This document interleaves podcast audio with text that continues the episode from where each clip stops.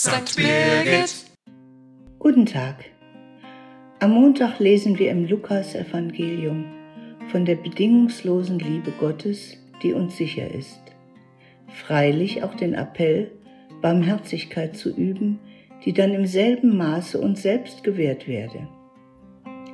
Kein Richtspruch über unseren Nächsten, so wird es Gott uns gleich tun, wie er auch im Gegenzug die Schulden erlässt.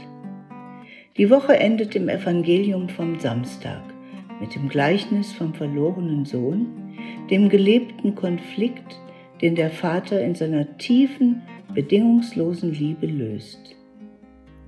Insofern ergibt sich für mich zwischen dem Wochenbeginn und dem Wochenende ein literarischer Bogen.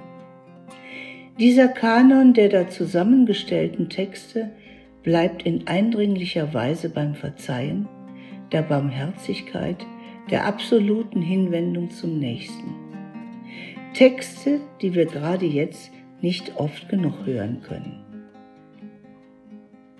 Der Umgangston ist seit den Tagen der Pandemie rauer geworden. Die politische Großwetterlage auch und German Angst scheint alles zu lähmen. Zudem kommt dazu die Presse ins Spiel, die diesen Spuk auch noch anzuheizen scheint. Ich werde im Rest der verbleibenden Fastenzeit viel häufiger im Buch der Bücher lesen und mir die Zeitung selektiver vornehmen. Aus Erfahrungen in ähnlicher Zeit weiß ich, wie wohltuend und wie relativierend dieses sein kann. Machen Sie mit? Das fragt sie Ihre Christiane Stockhausen aus Sonnenberg.